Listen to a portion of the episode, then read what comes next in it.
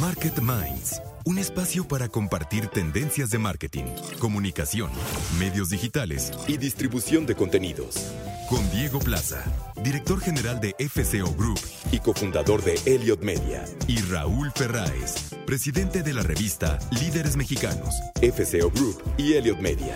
88.9 Noticias. Información que sirve. Muy buenas noches. Saludamos como cada semana a todos nuestros audioscuchas, al público de 88.9 Noticias, información que sirve. Como cada miércoles estamos un servidor, Diego Plaza y Raúl Ferráez, para hablar de mercadotecnia, de comunicación, de publicidad, de contenido, de distribución, de consumo, de muchas cosas apasionantes alrededor, pues evidentemente de la publicidad aquí en Market Minds. Raúl, muy buenas noches. Hola Diego, ¿cómo estás? Me da mucho gusto estar contigo hoy en la noche. Todo muy bien, ya estamos rebasando el año aquí en, eh, Market Minds.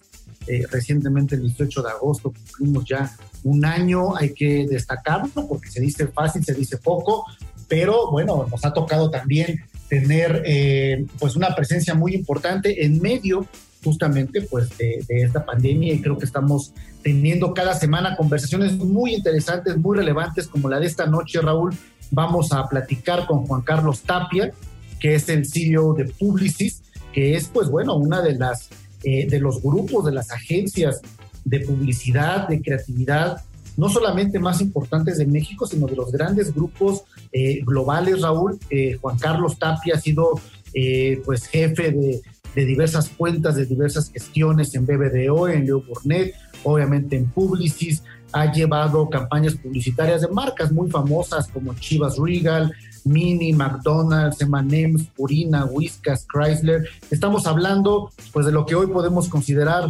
eh, uno de los líderes, de los líderes más influyentes de México, sí, por eh, eh, su, su relevancia, pero evidentemente también en la parte publicitaria, Raúl. Además, ahí es un tema bien interesante lo que están ahorita atravesando las eh, agencias de publicidad, Diego, por las nuevas leyes que están entrando en vigor aquí en México, en donde a sus centrales de medios se les va a complicar mucho el negocio. Y yo creo que eh, hablando del tema de la creatividad y con la entrevista que hicimos o que vamos a hacer al rato, sí es muy importante entender cuál es el objetivo y hacia dónde van todas estas empresas. Fíjate que eh, este tema de, de la, del pensamiento global y de la creatividad, y, yo creo que siempre hablamos de la innovación, Raúl. Yo, yo a veces he dicho y, he pensado y, que a veces innovar también dejó de ser innovador, ¿no? Es decir, como un lugar común, como una palabra eh, vacía, como eh, una obsesión de las empresas, de la gente, donde innovar, innovar, innovar, innovar. Pero ¿qué realmente significa innovar hoy, donde hay tanta velocidad también de las ideas? Eh, yo pienso que es verdaderamente eh, eh, algún hecho, algún acto que logre diferenciar económicamente el valor de una idea, verdaderamente ahí es donde pudiera tener eh, una repercusión, Raúl. Creo que este es un tema bien interesante, Diego, porque creo que efectivamente la innovación, sin lugar a dudas, es un motor, no solo un motor económico de muchas cosas, ¿no? Vemos, por ejemplo, Estados Unidos como gracias a mucha de la innovación que generan pues muchos de sus ciudadanos hoy en día son líderes, ¿no? En muchos campos, sobre todo en el área tecnológica, ¿no? Las grandes redes realmente sociales, pues son americanas todas, ¿no? Digo, TikTok tal vez es una pequeña excepción allí, pero, pero los grandes jugadores de la tecnología, de las redes sociales globales, eh, es Estados Unidos por un, por un diseño que tienen pues de innovación, de promoción de, de, la creatividad dentro de los Estados Unidos. Y eso yo creo que eh, nadie tiene dudas, ¿no? El innovar en el tema de mercadotecnia, creo que sí es bien importante esa innovación, es un poco lo que le pagas eh, a los creativos, a las agencias de publicidad, por hacer las cosas diferentes, por hacer las cosas que impacten. Porque también hay que decirlo que pues cada, cada vez estamos más en número, en un mundo con tanto ruido que si no te distingues sobre otras eh, cosas, pues entonces te, desapareces, ¿no? Por el ruido tan grande que hay. Pero también hay cosas que creo que hay que conservar, ¿no? Y, muchas veces se habla de esto de, del back to basics, ¿no? Entonces, e, esa línea delgada entre ¿Qué no puedes alterar? Porque son partes fundamentales de la forma de pensar del ser humano, de la forma de consumir del ser humano, de la forma de, de, ciertas cosas que nunca van a cambiar, que siempre van a estar ahí porque son parte de la naturaleza. ¿Qué cosas tienes que cuidar ahí cuando estás haciendo mercadotecnia y en qué cosas sí puedes ser disruptivo y puedes innovar? Yo creo que entender esa pequeña línea es justamente lo que hace a, ciertas empresas ser extraordinarias frente a otras en, la generación de sus mensajes de, mercado, de mercadotecnia, ¿no, Diego?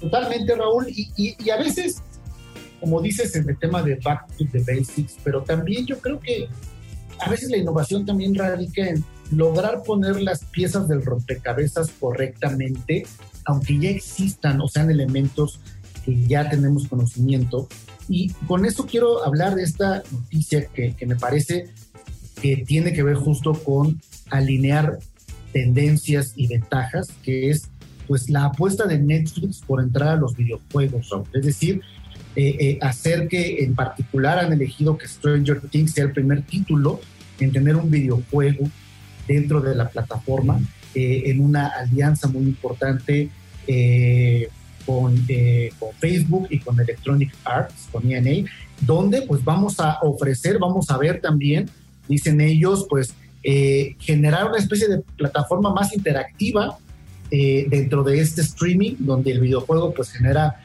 obviamente una dinámica social, una convivencia, una conversación, el hecho de que Facebook esté adentro, pero bueno, pues habla de, de un viraje por atraer un nuevo mercado o eh, mantener cautivo el que ya tienen finalmente, pero hablar de Netflix y la entrada eh, o, el ingreso de videojuegos a la plataforma, ¿Cómo la ves? Eso está, eso está bien interesante, Diego, porque eh, no cabe duda que los videojuegos son un generador de contenido que está que está trayendo la atención o que ha traído la atención de millones de seres humanos, sobre todo los más jóvenes, los que más tiempo tienen, y sí se ha vuelto un dolor de cabeza para muchos marqueteros, ¿no? Porque eh, tienes a, millones de centenias, de millennials eh, ahí conectados en los videojuegos y obviamente pues las grandes compañías de videojuegos se han hecho multimillonarias vendiendo estos videojuegos. Son fenómenos eh, muy, muy interesantes desde el punto de vista de negocio como tal.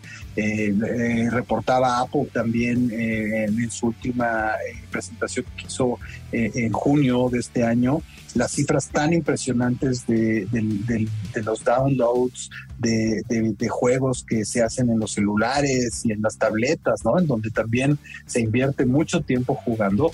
Y sin embargo, e, es un tiempo de atención que todavía sigue siendo un reto para, para las empresas, para los marqueteros, de cómo llegas a esas audiencias, ¿no? Porque las tienes ahí conectadas eh, horas y horas jugando eh, pero pero eh, ya, ya sabemos que los banners y todas y muchas de esas cosas no, no funcionan. Entonces, yo, yo creo que, que esto que está haciendo Netflix es muy interesante porque está de nuevo demostrando un liderazgo en los temas de generación de contenido. Eh, volvemos a hablar del tema Content is King, ¿no? El contenido será siempre rey y el hecho de que esté sacando una de sus franquicias de, éxito en la parte de las series y llevarla al mundo de los videojuegos, yo creo que va a ser un experimento bien interesante que hay que observar. Y, y también, y también radica en cómo agregarle valor eh, a la plataforma de streaming. Creo que todos tenemos claro que, bueno, Netflix es el servicio de streaming favorito de los consumidores. Hemos hablado en este espacio, pues, de, que, bueno, obviamente son el líder a nivel mundial, pero algo que pues cada día pasa más es ir perdiendo personas que quieren suscribirse eh, pues, porque hay una competencia feroz, eh, eh, Plus, HBO Max, Paramount Plus. Entonces dices, ¿qué tengo que hacer yo o qué cosas le tengo que poner para hacerlo diferente y lograr un liderazgo? Exacto. Sí, porque, porque ahí está eh, esta guerra, ¿no? Que estábamos viviendo eh, eh, en atraer a la audiencia, ¿no? Y, finalmente también lo que está pasando y también es un peligro, obviamente es, una buena es una buena noticia para los generadores de contenido, pero es una mala noticia para los para los CMOs de las empresas. está pasando que la mayoría de las empresas de comunicación ahorita le están apostando a tener revenues de, de las suscripciones pagadas de sus audiencias. Y esos revenues, cuando les ofreces que te van a pagar una suscripción, justamente estás poniendo como un added value de que no van a recibir información comercial, ¿no? Entonces, e, eso eh, eh, es, un, es, una, es un camino que están encontrando muchas empresas generadoras de contenido, ¿no? Desde, desde un creador pequeño, ¿no? Que está suscribiéndose a, a, ciertos sistemas de cobro de, de plataformas ya existentes hasta los grandes servicios de streaming. Entonces, ahí también volvemos a lo mismo, Diego, que con los videojuegos. Son espacios en donde va a estar la gente conectada, en donde va a estar la atención de estas audiencias y en donde los, los mercadólogos no tienen acceso, no, o por lo menos no de la forma tradicional. ¿no? Entonces, sí es un gran reto. Así es, Raúl. Y bueno, vamos a continuar hablando esta, esta noche con Juan Carlos Tapia, eh, el CEO de Publicis, para hablar de creatividad, de innovación, de pensamiento global y, bueno, pues seguir profundizando en estos temas. Market Minds, un espacio para compartir tendencias de marketing, comunicación, medios digitales y distribución de contenidos. 88.9 Noticias, información que sirve. Estamos de regreso para la mesa marketera de cada miércoles por la noche aquí en Market Minds con nuestros grandes amigos como siempre, Claudio Flores Tomás, presidente de AVE, y Sebastián Patrón, director ejecutivo de Advertising Week Latinoamérica, para platicar y profundizar sobre el tema de esta noche, eh, el pensamiento global, la creatividad en el pensamiento global, cómo la creatividad eh, es un detonante del desarrollo no solo de las empresas, de las naciones, de la sociedad. La creatividad no es una ocurrencia, es parte de un modelo de desarrollo y de innovación, pues de la sociedad misma a lo largo de la historia, a lo largo de la vida, ¿no? ¿Cómo podemos entender, cuantificar o poner en algún lugar para ver qué es la creatividad en el mundo? Eh, muy buenas noches, Claudio Sebastián. Buenas noches, Diego. Un placer estar aquí compartiendo micrófono con Raúl, con Sebastián en Market Minds. ¿Cómo la ves tú, Claudio? A ver, hablemos de creatividad como un activo de la sociedad hay que entender primero muchas veces, Diego, que uno cree que la creatividad son ocurrencias. Oye, qué creativo eres, qué chistosito, ¿no? Cómo nos hace reír. Y no, la creatividad es un proceso estratégico importantísimo y es el motor, el motor para que las historias que nos cuentan en el mundo de la publicidad, en el mundo de los contenidos, digamos, capten nuestra atención. La creatividad es ese superpoder, diría yo, que hace que una idea una idea creativa, una idea publicitaria, una idea de producto, una idea política, eh, se, se engarce, digamos, en las mentes de las personas, eh, que la recibamos porque nos interesa, nos apasiona, nos parece relevante o pertinente para nuestro momento de vida. Yo creo que eh, desafortunadamente todavía no se ha pasado, ¿no? Este, con toda claridad, se ha posicionado con toda claridad la relevancia que tiene la creatividad el pensamiento creativo, las industrias creativas para una economía. Y en el caso de México, Diego, yo con esto este, cerraría, digamos, esta, esta, este saque. en el caso de México, el la pero ¿no cree que a veces se subvalora la creatividad? Eh, yo, yo, yo veo de repente, sobre todo aquí en México, empresas eh, y, mercadotecnia y CMOs que, que no le dan el valor a la creatividad que, que de verdad merece, ¿no? Y, ahora con el cambio este de, de, las nuevas leyes que está viendo de la compra de medios, todo eso, yo, no estoy seguro, Sebastián, Claudio, Diego, si, si las empresas están dispuestas a pagar por la creatividad en este país. ¿Qué opinan? No, digo, aparte de que no está valorada solamente en las actividades publicitarias, creo que o sea, también a nivel mundial, eh, de hecho, a mí hay un tema que me interesa mucho, que es esa competencia entre Estados Unidos y China, ¿no? Eh, se habla muchísimo de la competencia entre estos dos países eh, y tiene que ver con México, ¿eh? En esta parte de la creatividad, como dice Claudio, chistosito, de algunas ideas publicitarias, lo importante que es para la innovación, la creatividad, ¿no? al final de cuentas, ¿quién va a ganar esta carrera, Estados Unidos o China?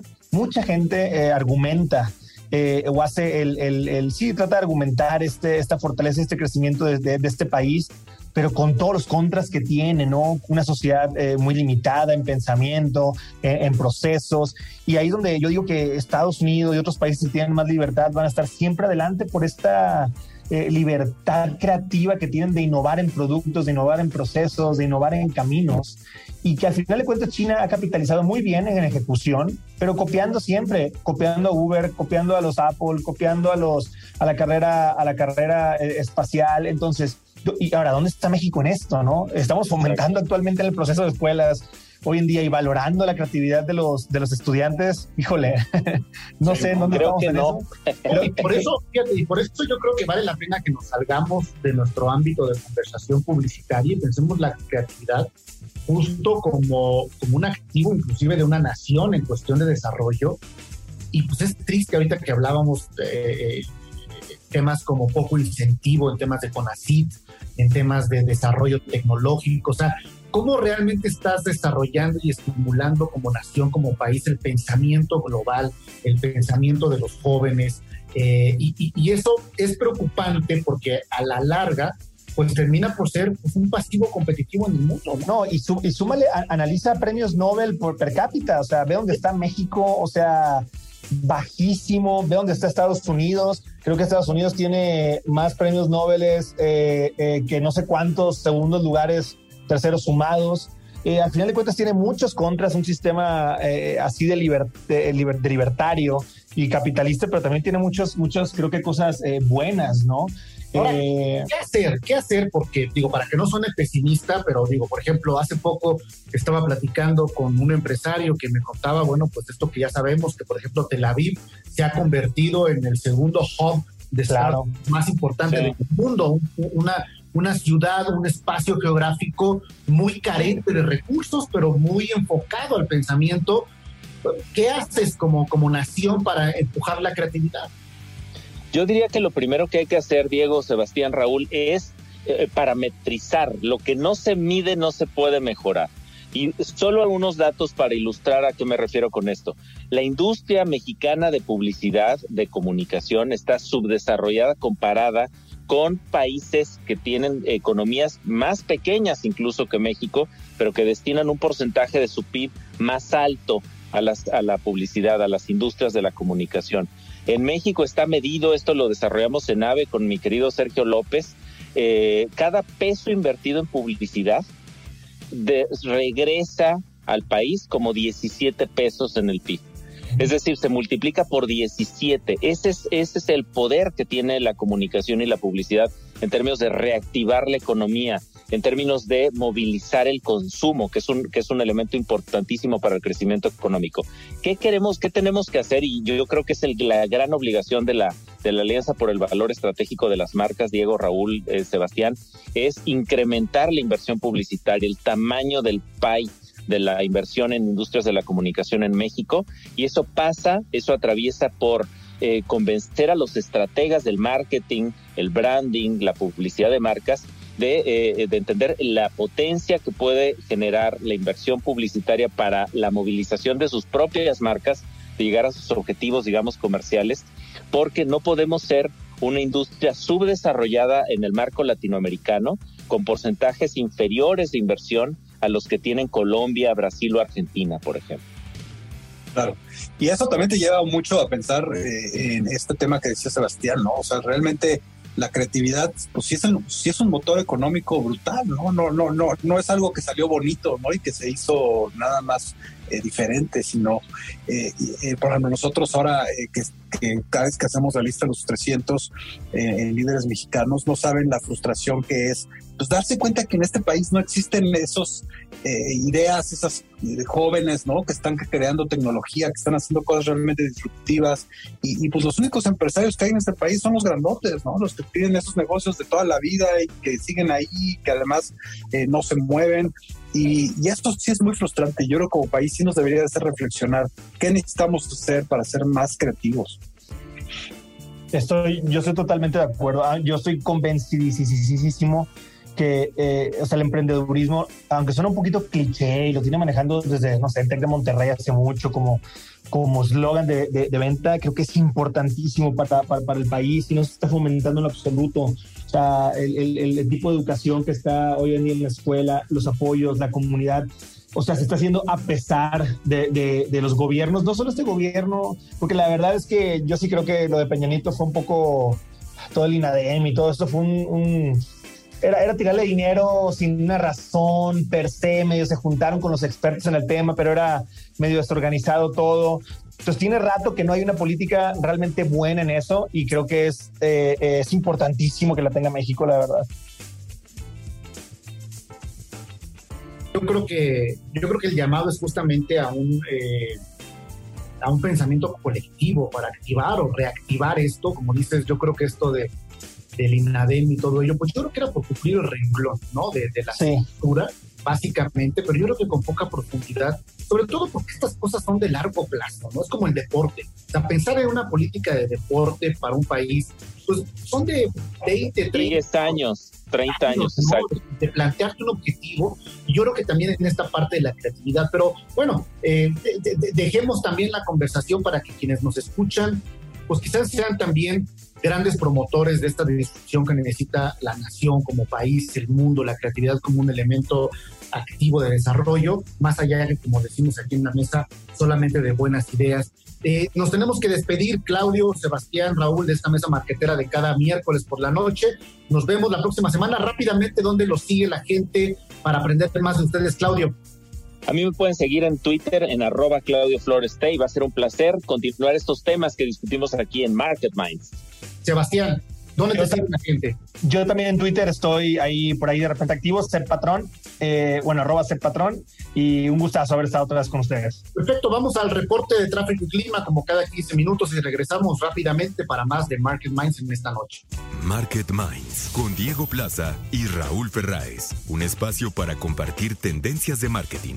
88.9 Noticias. Información que sirve. Pues estamos aquí de regreso ya en Market Minds en 88.9 Noticias. Y, bueno, vamos con Juan Carlos Tapia, un invitado de lujo que tenemos el día de hoy. Él es CEO de Publicis aquí en México. Eh, bienvenido, Juan Carlos. Hola, ¿cómo estás? Muchas gracias por la invitación, se los agradezco. Pues ha sido eh, meses este, movidos, ¿no? Muy complicados en los temas de, de publicidad, pero pero la verdad es que ya veníamos, ¿no? Con, una, con un cambio profundo desde hace varios años, eh, con la llegada pues de los medios digitales y lo que ha estado pasando en el mundo de, la publicidad. Eh, y, luego pues se nos pone la, pandemia encima, pero eh, ¿cuáles, son ¿cuáles han sido tus reflexiones de, estos cambios, de estos retos que, estamos teniendo en estos momentos, Juan Carlos? Hola, primero que nada, muchas gracias otra vez por el espacio, por la oportunidad de, invitarnos, de invitar a, parte del grupo, parte del equipo del grupo Publicis. quiero platicarte un poco a eso respecto. Una de las cosas que más me han interesado y en donde he visto muchos cambios importantes es, digo, no, nada más en la historia de, de, los últimos 10 años, ¿no? Sino lo que ha sucedido con las redes sociales en, el, en el último año, ¿no? Porque creo que ante la, la pandemia las cosas han tenido ciertos cambios, o por lo menos tenemos la hipótesis de que han tenido ciertos cambios. Por, por, supuesto que las redes sociales son importantes como para esparcir ideas y mensajes eh, en donde la autenticidad y el, y el brand fit con una marca son muy, muy importantes para generar cierta influencia sobre un, sobre un producto, ¿no? Pero más allá de, de eso, la cantidad de, de nuevas, eh, nuevas plataformas están saliendo. a la luz. Creo que es algo que es importante que nosotros estemos muy atentos, que estemos muy sensibles y que conozcamos muy bien hacia el futuro para poder entenderlas, comprenderlas, saber cómo aprovecharlas, ¿no? Hay plataformas como Clubhouse, que me parece una de las más famosas, ¿no? Plataformas como uh, Discord o como Patreon, que eh, acumulan eh, comunidades particulares, ¿no? Son foros de discusión y son foros en las que, en donde se forman pues grandes relaciones, grandes discusiones y son muy, muy importantes. ¿no? Yo, yo, yo dividiría un poco ahí las cosas eh, en dos eh, aspectos, eh, Juan Carlos. Una es cómo, cómo ha variado la, la, atención de las audiencias, ¿no? Porque pues hace 30 años solo había ahí dos o tres medios de comunicación y pues toda la atención de las audiencias pues, estaba concentrada en esos mismos dos o tres medios, ¿no? Entonces, si tú te anunciabas en el canal de las estrellas, pues sabías que llegabas al 90% de la población y ya no tenías ningún problema. Yo creo que justo lo que estás mencionando es que la, atención de las audiencias, eh, gracias al tema de las redes sociales, pues se ha democratizado de una forma brutal, ¿no? En donde, lejos de lo que George Orwell, proponía en su novela de 1984, que solo íbamos a tener una pantalla y que esa pantalla es la que nos iba a controlar y que iba a ser nuestra única ventana a la realidad, hoy los, los, los ciudadanos del mundo tenemos millones de ventanas a, millones de realidades diferentes, ¿no? Con eh, cientos o miles de gustos, cientos de... ¿Cómo, eh, cómo enfrenta una empresa que quiere llegar a esas audiencias esta diversidad tan brutal de, en, la complejidad de la atención? Y, no solo se da en, la mayoría de las, de las en la mayoría de los ciudadanos del mundo, sino además también se da de forma muy diferente dependiendo de la generación, ¿no? Que, o sea, hoy estamos viviendo a lo mejor seis o siete diferentes realidades completamente diferentes dependiendo la edad del, del consumidor, ¿no? Sí, sí. Mira, la verdad es que es un tema, creo que le acabas de pegar al clavo en cuestión de lo que viene, del, del futuro y de las cosas en las que como marqueteros, como especialistas en comunicación deberíamos de, poner nuestra atención y nuestro esfuerzo hacia el futuro. Ah, como bien dices, hay una increíble cantidad de opciones para conectar con el consumidor, pero es a partir del control de la data. ¿Sabes? El poder tener el control de la data al que tenemos acceso hasta ahora nos permite hacer y desarrollar comunicación verdaderamente personalizada, ¿no? No nada más la información que tú puedes tener generada por tu marca, por tu negocio, sino toda la información, toda la data, el acceso que tiene esa data generada por este, terceros, ¿no? Claro. Google, por ejemplo, ¿no? Ahora, los cambios que vienen ahí, en donde ya cambia eh, la el acceso que tienes a la identidad de las personas, y esto va a suceder muy pronto. Sí, sí, con temas de privacidad, claro. Exactamente, con temas de privacidad, pues no te permite encontrar justo a la persona que tú quieres. La identidad de las personas se ve totalmente protegida, entonces ese es un gran reto. Y hay muchas cosas que tenemos que pensar para poder enfrentar esa realidad en donde hay millones de, de opciones, pero tú ya no puedes tener la capacidad de segmentar, de verdaderamente personalizar los mensajes, de generar estrategias de retargeting, las cosas van a cambiar para los marqueteros. Entonces, ¿estamos hablando del paraíso o del infierno, Juan Carlos? Pues de las dos. De las dos. Sí, porque, porque esa data no existía hace 20 años, ¿no? Con la precisión que hay ahorita, pero parece ser que, que, también eh, se vuelve un camino súper tortuoso, ¿no? De realmente cómo llegas a la gente correcta. Claro, por supuesto. Ahora, lo principal que tenemos, creo que eh, en lo que nos tenemos que enfocar es en poder generar nuestra propia data. ¿no? Claro. Que los marqueteros vean el futuro de la capacidad de ellos de generar y, controlar y poder cruzar su propia data, ¿no? hay muchas estrategias y muchas formas de construir Ahora, yendo al tema de los mensajes, los mensajes de comunicación eh, comercial, digamos, la publicidad, tampoco, los, tampoco estas audiencias están dispuestas a ver la misma información eh, comercial que, estaban, que estábamos dispuestos a ver hace 20 o 30 años, ¿no? Los valores han cambiado, la forma de percibir esa comunicación ha cambiado, la forma en la que tienes que interrelacionar con estas audiencias ha cambiado, eh, el tema generado por el contenido, contenido generado por los usuarios. Muchos dicen que hoy en día las marcas ya no deben de anunciarse, más bien deben de hacer contenido que conecten con sus audiencias. ¿Cuáles tú dirías son los principales eh, eh, objetivos en estos momentos para una marca de cómo llegarle, independientemente que encuentres el canal adecuado, ¿cuál es el mensaje que le tienes que mandar o cuál es el mensaje que va a conectar con esas audiencias a las que quieres llegar? Mira, primero te diría que está un poco en, el modo, ¿no? En la forma, ¿no? Con autenticidad, eh, con la autoridad con valores, ¿no? Es un modo, pero cuando me hablas del tipo de mensaje, eh, no hay nada tan poderoso como la cultura, ¿no? Como lo que está sucediendo en la cultura allá afuera para poder conectar con las personas en relación a tu marca, ¿no? Son, son, mucho más auténticas de lo que vive la gente y con las cuales se puede identificar. Es la cultura lo que verdaderamente conecta a las marcas con, con las personas. ¿Me puedes dar un ejemplo, por ejemplo, de algo que hayan hecho eh, últimamente con algún cliente y que te parezca algo que, pinte un poco esto que estás diciendo? Sin duda, por supuesto. Mira, yo creo que te, podría hablar del caso más ah, sonado que tenemos reciente ah, y es relacionado con eh, una iniciativa que tenemos uh, de bien bien común que se, eh, se, relaciona con el asesinato o de periodistas en México, ¿sabes?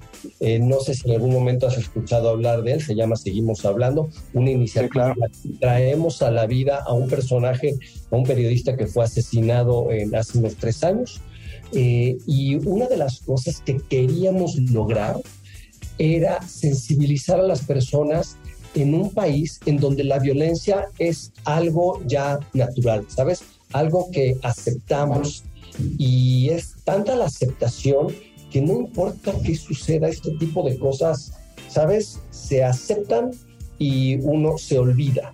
Y creo que uno de los objetivos que teníamos era sensibilizar a las personas ante una naturalización o de, de, normalización de la violencia, ¿no? Entonces, encontramos que eso sucede en las personas, en la cultura, en el México en el que vivimos, producto de la constante violencia.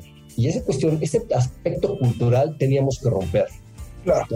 Ahora, aquí hay un tema que, me gustaría saber tu visión hacia el futuro, porque bueno, están los medios tradicionales de comunicación, que todos sabemos más o menos de qué estamos hablando, luego surgieron las redes sociales y ya entramos un poco también a ese tema, a analizarlo, pero ahora parece, que, parece ser, eh, Juan Carlos, que se está dando una siguiente ola que es el tema de los streamings, ¿no? De todas estas plataformas que están lanzando los medios tradicionales de comunicación, en su mayoría, en, el que les piden a sus audiencias que les paguen dinero por ver sus contenidos.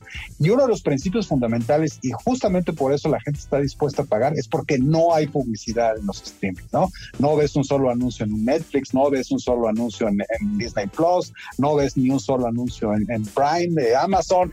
¿Qué, ¿Qué, ¿Qué, opinas de esto? ¿Qué opinas de esta tendencia como publicista? Pues sin duda es un reto para la industria, ¿sabes? Es un reto, pero no creo que sea el único modo como podemos conectar eh, con, con, las personas, ¿no? E incluso el, uso de bloqueadores, sí, ¿no? Es una tendencia, es algo que estamos viendo que crece, pero sin duda sí creo que hay otras herramientas diferentes y otros modelos en los que podemos conectar, seguir conectando con los consumidores. Pero sobre todo, ¿sabes qué? De manera relevante, eh, parece ser que nada más estamos hablando, ¿sabes? De anúnciese y creo que hay muchos claro. de tener acercamiento con, con la gente, ¿no? Desde una perspectiva de autoridad, de autenticidad, de valores que podamos dar valor no, no nada más claro. el anúnciese, sino dar algo de valor a las personas. Y en eso pues tiene que ver mucho sobre todo con las generaciones eh, nuevas, ¿no? Los centennials que están increíblemente comprometidos con temas de causas, con temas de, de, de cosas que, sean bien hechas. Y yo creo que, no sé tú ahí cómo lo ves, pero eh, nosotros vemos que sí, hay ciertas generaciones que ahora compran un producto eh, o servicio, no solo por el producto o servicio que se les ofrece, sino por el compromiso que tiene esa empresa con temas ecológicos o de medio ambiente o temas de equidad. Eh, ¿qué, ¿qué, tanto se va a poder mezclar eso este, a la hora de realmente salir al mercado a querer vender detergente o galletas? O sea, ¿qué tanto importa si yo soy una empresa socialmente responsable o con valores? Eh, ¿Cuál es tu visión ahí, Juan Carlos? El compromiso que una empresa tiene con ese tipo de cosas está comprobado por diferentes estudios que tiene un impacto importante en las personas, ¿no? y conforme avanzamos como sociedad y en nuestra cultura y empezamos a ser mucho más sensibles a esos temas, nos familiarizamos o conectamos mejor con compañías que tienen esa, esa búsqueda, ¿no? esa, ese compromiso con algo mucho más grande que ellos como producto. ¿no? Entonces, sin duda, es otra herramienta más de las muchas que existen en las que podemos conectar mejor con las personas, ¿no? El tener una causa, el tener un propósito claro como marca, consistente, coherente, que haga sentido, ¿no? También, porque claro. de repente están totalmente divorciadas, ¿no? Este, pero te diría que sin duda es una herramienta muy útil, muy importante. Otro fenómeno que se ha dado eh, últimamente muy importante, Juan Carlos, es el tema de, los influencers, ¿no? Eh, eh, usualmente, pues digo, ya hablamos de los medios tradicionales de comunicación, pero en esta parte de la democratización de los medios y de las redes sociales, pues ahora cualquier chavito, cualquier chavita desde la recámara de su casa puede aspirar con el contenido que genera a tener millones de seguidores, millones de views, inclusive mucho más que los que tiene normalmente un medio de comunicación tradicional, ¿no? Que tiene toda una infraestructura de reporteros, de programas, de producción. ¿Qué, ¿Qué, opinas tú de estos actores que se están comunicando con estas nuevas audiencias a los que se les llaman influencers? ¿Valen, no valen? Eh, en términos comerciales, ¿hay, ¿hay realmente una validez de, esa comunicación a través de ellos? ¿Cuál es tu sentir de los influencers? Sin duda son relevantes, son importantes, ya, ya han probado ser efectivos, aunque el mayor reto que uno tiene como compañía es encontrar el regreso en la inversión, ¿no? Y el, verdaderamente identificarlo, pero sin duda tienen mucha influencia, tienen mucha importancia. Ahora, hay un tema que creo que es importante hablar aquí y que me he dado cuenta de la oportunidad que existe cuando utilizamos un influencer. Muchas veces lo, veo que lo utilizan de corto plazo y creo que el hecho de poder tener una serie de influencers que construyan nuestra identidad, la identidad de las marcas, de sus valores y de su autoridad en el largo plazo, claro. puede ser una oportunidad, ¿no? Porque muchas veces utilizas una influencia para una campaña que se acaba en mes y medio y se acabó. Eh, entonces, creo que, ese es, creo que ahí hay una gran oportunidad para las marcas de encontrar aquellos creadores, líderes, ¿no? Curadores eh, que de verdad hacen una, una diferencia no, no nada más ser famosos, sino verdaderamente aportan valor. Ya para terminar la entrevista, Juan Carlos, dime tus predicciones. ¿Qué, ¿Cuáles son tus predicciones de la industria? ¿Cuáles son tus predicciones del sector para los próximos, no te voy a decir muchos años, porque esto va tan rápido que cambia y cambia, para los próximos cinco años, Juan Carlos? ¿Qué, ¿Cuáles son los puntos que a ti te preocupan? ¿Qué hablas con tu equipo? Que te dice, que tú les dices, a ver, estemos pendientes de esto, veamos esto, esto hay que apostarle. ¿Qué me dirías ahí? Eh, sin duda, eh, el estar muy a, la vanguardia en, todas las innovaciones de plataformas, de nuevas plataformas y nuevos modos de conectar con las personas. Uh, número uno. Número dos, creo que es un tema que ya platicamos un poco en cuestión de la capacidad que tenemos para tener y construir nuestros propios modelos de data al que podamos tener acceso. Y algo de lo que muchas veces no hablamos, ¿sabes? Creo que tenemos que considerar, muchas veces hablamos de mucha tecnología, de muchas innovaciones, pero quiero insistir en el poder de las ideas, ¿no? El poder creativo y de, del poder de la creatividad para conectar con llegar. personas, ¿no? De repente nos ahogamos en cuestiones de tecnología cuando es la mezcla de creatividad y tecnología aquellas que pues, nos ayudarán a sobresalir. Claro. Juan Carlos Tapia, pues muchas gracias por habernos tomado la llamada en Market Minds. Juan Carlos Tapia es el CEO de Publicis. ¿Y qué les parece si vamos al reporte de tráfico y clima como cada 15 minutos aquí en 88.9 Noticias? Market Minds, un espacio para compartir tendencias de marketing, comunicación, medios digitales y distribución de contenidos. 88.9 Noticias, información que sirve. Ya estamos por acá de regreso en Market Minds, aquí en 88.9 Noticias. Recordar a quienes nos escuchan que nos pueden escribir en las redes sociales, eh, arroba FSO Group y arroba 889 Noticias con el hashtag Market Minds Radio para que nos hagan llegar también sus comentarios, sus propuestas de temas y también pues compartirnos algunas de sus experiencias de éxito alrededor de la eh, eh, comunicación, de la publicidad del marketing, Raúl. Yo creo que un tema, eh, pues, es muy general, evidentemente, pero muy particular también cuando hablamos de creatividad, de ideas, y eso habla justamente, pues, del dinamismo, Raúl, del dinamismo de la industria. Sí, sí, fue un tema interesante, una gran entrevista. Y bueno, ¿qué te parece si vamos a algunas noticias de, de, salida? Eh, fíjate que eh, sorprendentemente Best Buy acaba de anunciar en Estados Unidos uno de sus mejores Q, Q2 que ha tenido en su historia. Eh, sorprendente, inclusive para los accionistas del mercado, eh, lo cual te habla eh, pues de una estrategia muy, muy adecuada que siguió Best Buy en Estados Unidos de, de, poner a poner temas de tecnología al alcance de sus consumidores eh, en un momento en que la pandemia y, esto que hemos ya hablado en otros programas de la eh, adopción obligada de la digitalización por, por el estar lejos de, los lugares de trabajo. Y, fíjate qué lástima, ahorita que leía esta noticia, digo, qué lástima que mientras en Estados Unidos eh, Best Buy está anunciando un Q histórico en ventas en, en, en, la Unión Americana, pues aquí en México se fue, ¿no? Ya no está Best Buy.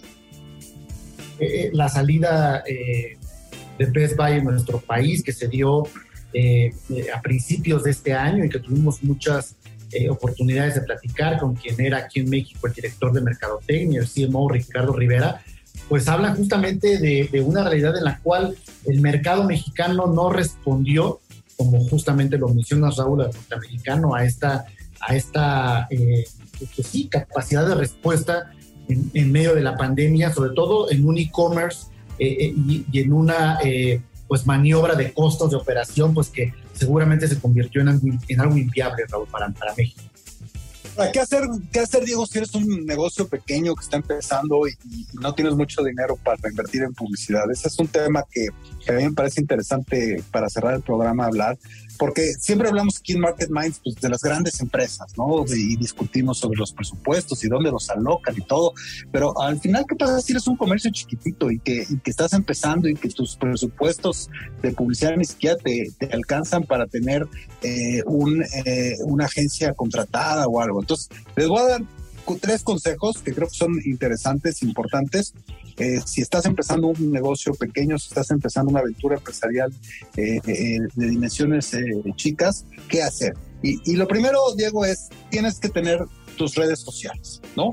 Eh, cualquier negocio que empieces tiene que tener sus propias redes sociales porque va a ser la forma de, la, va a ser la forma primaria de conectar con tus consumidores potenciales y con las personas que les interesan el producto o servicio que estás empezando. Entonces, no, ahí sí no puedes eh, darte el lujo de salir con un producto, con un servicio, con una tienda, con lo que sea, si no tienes una estrategia de tus propias redes sociales bien establecida. Yo creo que eso es lo, lo más importante, lo más fundamental, ya sea que seas un servicio o producto que se quiera vender a través de medios eh, digitales o de obviamente eh, electrónicos, o, o, no importa si eres una tienda que vive del comercio físico, ¿no? De la gente que pasa enfrente y que se mete a tu tienda y, y ve, Okay. Obviamente pues a lo mejor ese es tu principal mercado, ¿no? El tráfico, la ubicación que tiene tu comercio, pero no puedes, si quieres tener realmente una, empezar con una campaña estratégica exitosa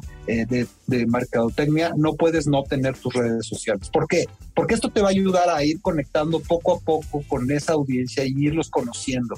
Y aquí volvemos al tema de la data. Y fíjate qué importante es, Diego, inclusive para un negocio chiquito, por más chiquito que sea, empezar a tener input de data, de qué opinan las personas de lo que está haciendo, cuáles son los comentarios de las audiencias que les dejan en las redes sociales, eh, qué es lo que está pasando ahí, ¿no? ¿Qué es lo que está eh, diciendo sus consumidores sobre el producto o servicio que están eh, entregándole al consumidor. Y esto empiezas a, a, generar un círculo virtuoso, ¿no? Un círculo virtuoso de generación de contenido, de escuchar a tus audiencias, de volver a generar contenido, de ir adaptándote un poco a lo que ellos están diciendo, a lo que ellos están proponiendo. Y eso yo diría, Diego, que es la, clave inicial, principal de empezar a hacer mercadotecnia si tienes un negocio muy chiquito. Luego, pues obviamente viene eh, la posibilidad de empezar a meter algo de pauta, ¿no? Yo creo y es un concepto que creo que tenemos que, que sí decir aquí en Market Minds, eh, eh, la, publicidad no es un gasto, la publicidad es una inversión y eso creo que es algo que todos tenemos que tener en la mente. O sea, invertir en publicidad, lo que sea, te genera un retorno en ventas de una u otra forma que debe de justificar la inversión que hayas hecho en esta publicidad. Obviamente es un camino que, que, que, hay que entender, hay que conocer y ahí sí eh, lo mismo le puede pasar a un negocio local, de cómo gastan esos dos o tres mil pesos en publicidad eh, que pueden tener para comprar pauta en redes sociales o en donde sea, cómo lo gastas eficientemente, o a una gran corporación como Bimbo, que a lo mejor gasta millones de, de dólares o de pesos en publicidad al año, ¿no? Pero, pero creo que ese es un gasto que tienes que considerar, aun cuando tengas un negocio muy chiquito, de cómo inviertes en términos de pauta para que puedas ir atrayendo cada vez más y más y más eh, eh, este, eh, consumidores, ¿no?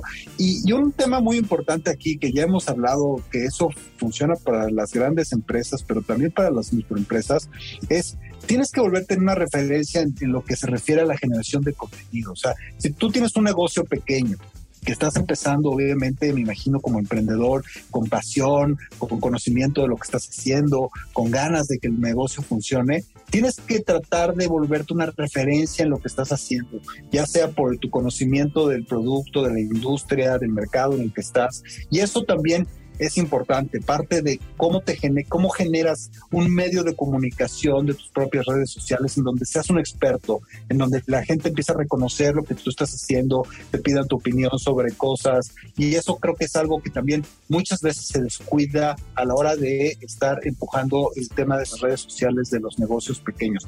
Yo creo, Diego, que, que también ahí, y, y eso a lo mejor tú y yo no tenemos esa visión eh, tan certera como a lo mejor la tenemos de lo que están haciendo las grandes corporaciones, ¿no? Pero yo creo que todavía hay un, nicho ahí enorme de llenar de, de, cientos y miles de pequeños negocios que no están siguiendo la estrategia adecuada a la hora de generar sus estrategias de mercadotecnia, de publicidad, de redes sociales, de generación de contenidos en, redes sociales, de ese data que hay que recoger de sus, de sus audiencias. Y ahí sí, Diego, lo mismo aplica para una empresa multinacional gigantesca en el tema de, del conocimiento del mercado, de la data que hay que recoger de tus consumidores, de, de, cómo haces para que tus consumidores generen contenido que te ayude a tu marca yo, creo que ahí se aplica para la empresa más grande que puedas imaginarte o el negocio más chiquito que te puedas imaginar. No sé si estás de acuerdo conmigo. Vaya, vaya consejos, Raúl, porque eh, lo primero eh, que hablabas de estar en, las redes sociales, en, los medios digitales, pues es, antes hablábamos de la personalidad de la marca eh, en los medios, en la comunicación, hoy hablamos de tener huella digital, la personalidad digital y lo que vas a final del día construir y que vas a indexar también a partir de la, de la misma eh, eh, de los buscadores, de, tu presencia justamente en la conversación de, los medios digitales, fundamental. Y esto último que planteas de la data, pues yo creo que quien tiene la información, la investigación, los datos, siempre va a tener la sartén por el mango, como bien dices, no importa qué tan grande o pequeño seas, casi a nivel individual, quien tiene la información tiene el poder, Raúl, y creo que esa es la gran enseñanza de estos puntos que plantea Raúl. Sin embargo, tenemos que despedirnos, Raúl, el tiempo es muy cruel por acá en la radio y despedir a nuestro público como cada noche. Nos vemos el próximo miércoles en punto de las 9.30 para hablar más de marketing, comunicación, publicidad y muchos más temas alrededor eh, del consumo y del comportamiento de la relación entre las marcas y, eh, eh, y las audiencias. Eh, nos, no olviden eh, descargar a Radio, escucharnos ahí, escucharnos y llevarnos en su dispositivo móvil. Nos vemos la próxima semana, Raúl. Muy buenas noches. Buenas noches, Diego. Esto fue Market Minds, un espacio para compartir tendencias de marketing, comunicación, medios digitales y distribución de contenidos. 88.9 Noticias. Información que sirve.